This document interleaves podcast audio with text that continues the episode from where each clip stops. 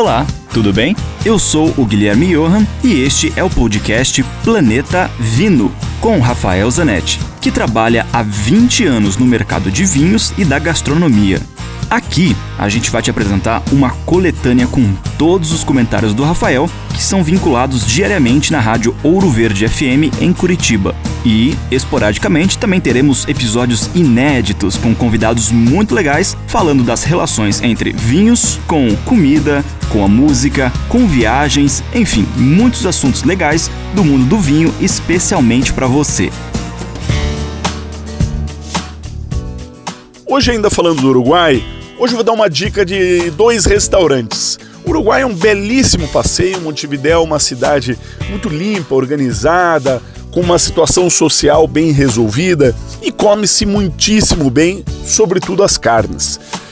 Duas dicas, uma mais turística, mas super interessante, que é o Palenque, que é um restaurante tradicional onde os turistas vão muito, os brasileiros vão muito, que está dentro do mercado do Porto. É como se fosse um mercado público é, aqui de Montevidéu e o Palenque é o mais tradicional dos restaurantes. E eles têm uma carne muito boa, um visual legal, mesas para fora, fica vendo movimento. Pode tomar uma cerveja Patrícia, ou pode tomar um vinho, enfim, e, e comer uma boa carne. Agora, a melhor carne que eu comi em Montevidéu é um, um restaurante que está próximo ao rio, próximo à costa e chama-se La Outra. Essa carne é sensacional.